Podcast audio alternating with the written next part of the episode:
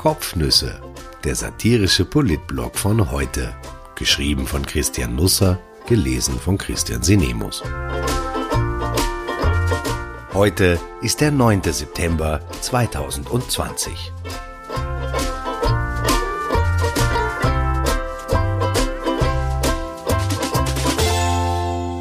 Mailand statt Mailand.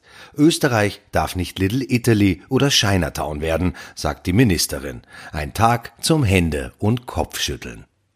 Vor ein paar vielen Jahren war ich bei einer Festivität zu Ehren von Reinhard Fendrich eingeladen. Es gab damals noch keine CDs, kein Internet, kein Streaming, kein YouTube, kein gar nichts. Das Leben war karg und grau. Gleichzeitig schön und bunt, analog schön und bunt halt. Das Erscheinen einer Vinylplatte langte hinreichend als Begründung, eine Party zu schmeißen.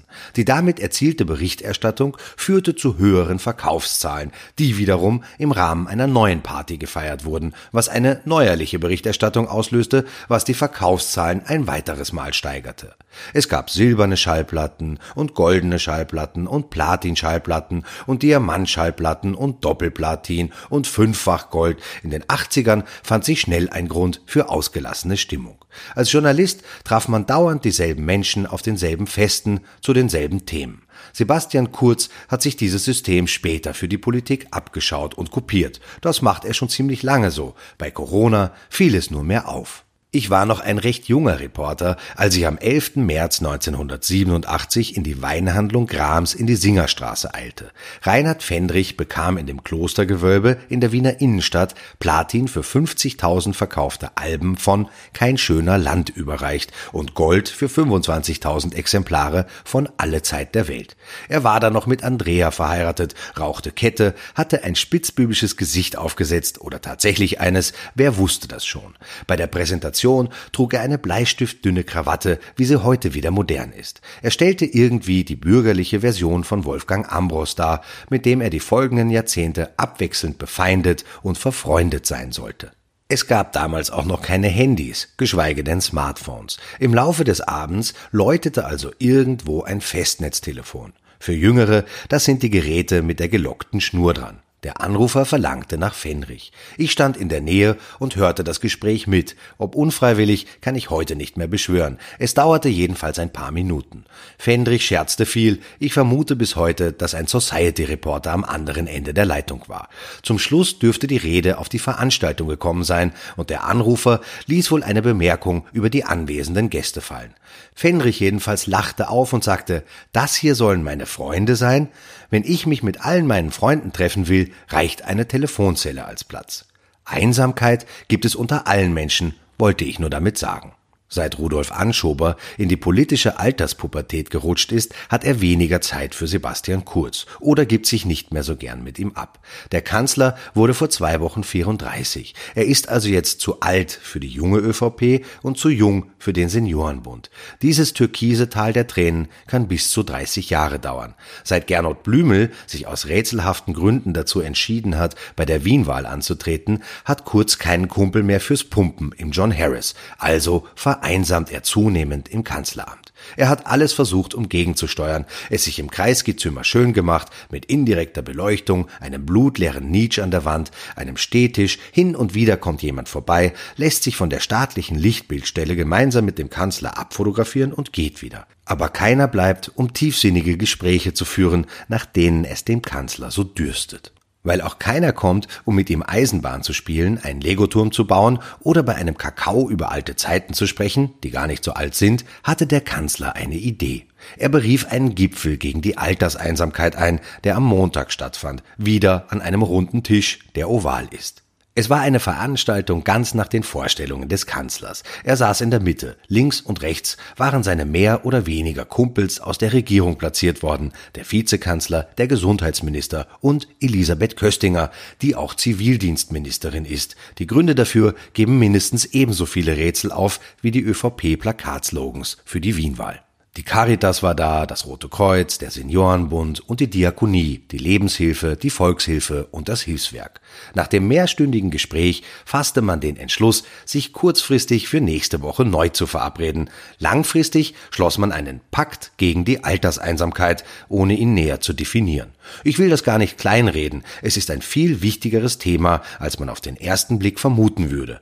Das Schlagwort der sozialen Pandemie fiel zurecht, aber die Ergebnisse des Gipfels blieben karg, und so beschlich mich der Eindruck, ein Teil der Anwesenden hätte mit der Teilnahme auch ein bisschen was gegen die eigene Einsamkeit unternommen, auch wenn es von den Lebensjahren her keine Alterseinsamkeit gewesen sein muss. In seiner Gram fuhr Kurz gestern nach Slowenien, um wenigstens im Ausland ein paar Hände zu schütteln. Das tut man in Corona-Zeiten zwar nicht, aber als ihm Premier Janis Janser das Bratzerl entgegenstreckte und ihm ins Ohr flüsterte, dass das Protokoll in seiner Heimat einen Handschlag zwingend vorsehe, schlug der Kanzler ein.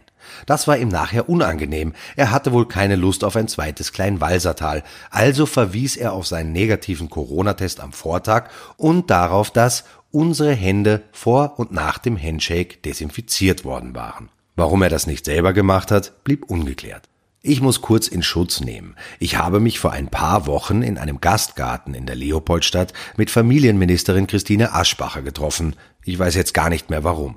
Ich war vor ihr da. Als sie kam, stand ich höflicherweise auf und streckte ihr aus einem Reflex heraus die Hand hin. Sie reagierte geistesgegenwärtig und zog zurück. Vermutlich dachte sie an einen Test und dass in den Bäumen über ein halbes Dutzend Paparazzi lauern würden, aber es war schlicht blöd von mir. Gleichzeitig wiederum war es auch schade, denn vielleicht hätte die Familienministerin ein paar Hunderter in der Innenhand stecken gehabt und wir hätten eine formlose Übergabe durchführen können. Das halbe Dutzend Paparazzi in den Bäumen hätte so einen Sinn gehabt.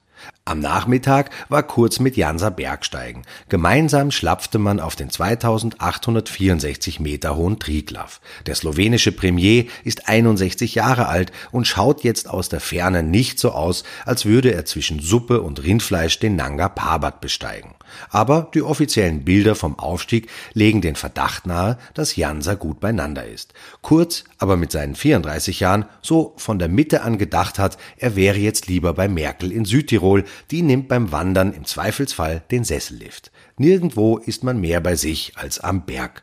Wobei man dazu sagen muss, am Gipfel schaut Kurz wieder so aus, als wäre zwischen den Felsen hinter ihm eine Duschkabine gewesen und ein Friseur hätte gleichzeitig die Bergspitze erklommen.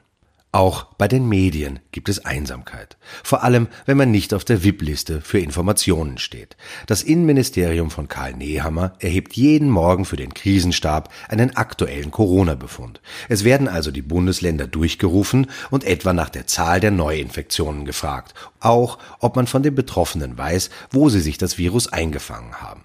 Die Werte spielen auch bei der Bestimmung der Ampelfarbe eine wesentliche Rolle. Wichtig sind sie auch für Medien, vor allem für deren Online-Ausgaben, denn die Menschen in Österreich wollen in der Früh wissen, was es geschlagen hat. Das Innenministerium löst das seit Wochen so. Drei Medien, die auf der VIP-Liste stehen, werden die Zahlen recht unmittelbar nach der Erhebung übermittelt, den anderen halt nicht. Die einen können sich einen Kahl machen, der Rest muss bedauern, nee, haben wir nicht. Das Innenministerium streitet alles ab. Ein Personenkreis von 30 bis 40 Personen verfüge über die Zahlen. Auf konkrete Fragen wollte eine Sprecherin aber nicht eingehen. Die Pauschalverurteilungen gegen das Innenministerium seien jedenfalls sachlich nicht nachvollziehbar, heißt es in ihrer Stellungnahme. Es geht hier nicht um ein paar Minuten, sondern oft um eine Stunde und mehr. So um zehn herum werden die Daten täglich per Aussendung über die Austria Presseagentur öffentlich gemacht. Da haben die drei Medien von der VIP-Liste das Land schon mit Push-Meldungen und Artikeln bereichert. Ich will jetzt hier kein Mimimi veranstalten und natürlich hat jeder Minister und jedes Ministerium das Recht, mit ausgewählten Medien Exklusivgeschichten oder Interviews zu machen. Die Corona-Zahlen eignen sich meiner Ansicht nach schlecht dazu. Hier hat volle Transparenz zu herrschen. Hier haben alle Medienunternehmen gleich behandelt zu werden. Hier darf es kein Herrschaftswissen geben. Punkt. Der Integrationsbericht ist eine der spannendsten Datensammlungen, die von öffentlicher Stelle bereitgestellt werden. Er wird seit zehn Jahren vom Expertenrat für Integration erarbeitet. Bis 2017 war ein gewisser Heinz Fassmann Vorsitzender.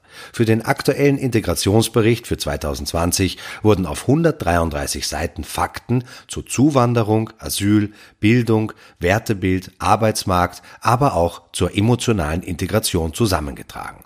Man erfährt, dass der Anteil der nicht deutsch sprechenden Kinder in den Schulen in den letzten zehn Jahren von 17,6 Prozent auf 26,4 Prozent gestiegen ist, in Wien auf 52 Prozent.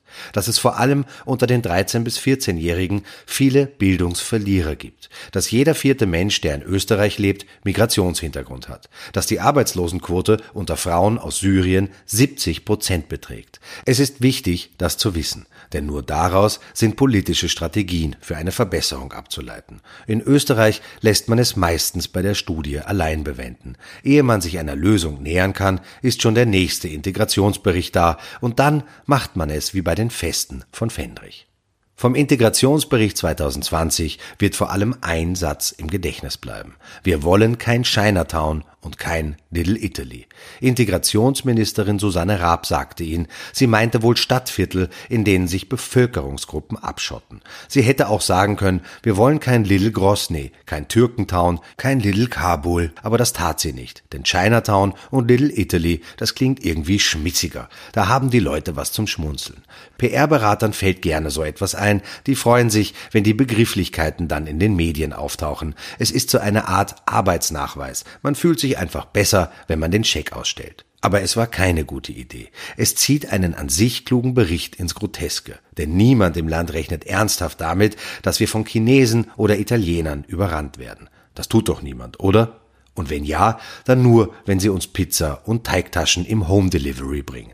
Wäre es anders, hätte die Journalistin und Lehrerin Melisa Erkurt ihr jüngst erschienenes Buch wohl Generation Vitato genannt. Wir hätten erfahren, dass auf den Pausenhöfen der Schulen nur mehr Italienisch geredet wird und in Schulkantinen kein gesundes Wiener Schnitzel mehr serviert wird, sondern immer öfter acht Schätze. Früher hieß das Wochenschau.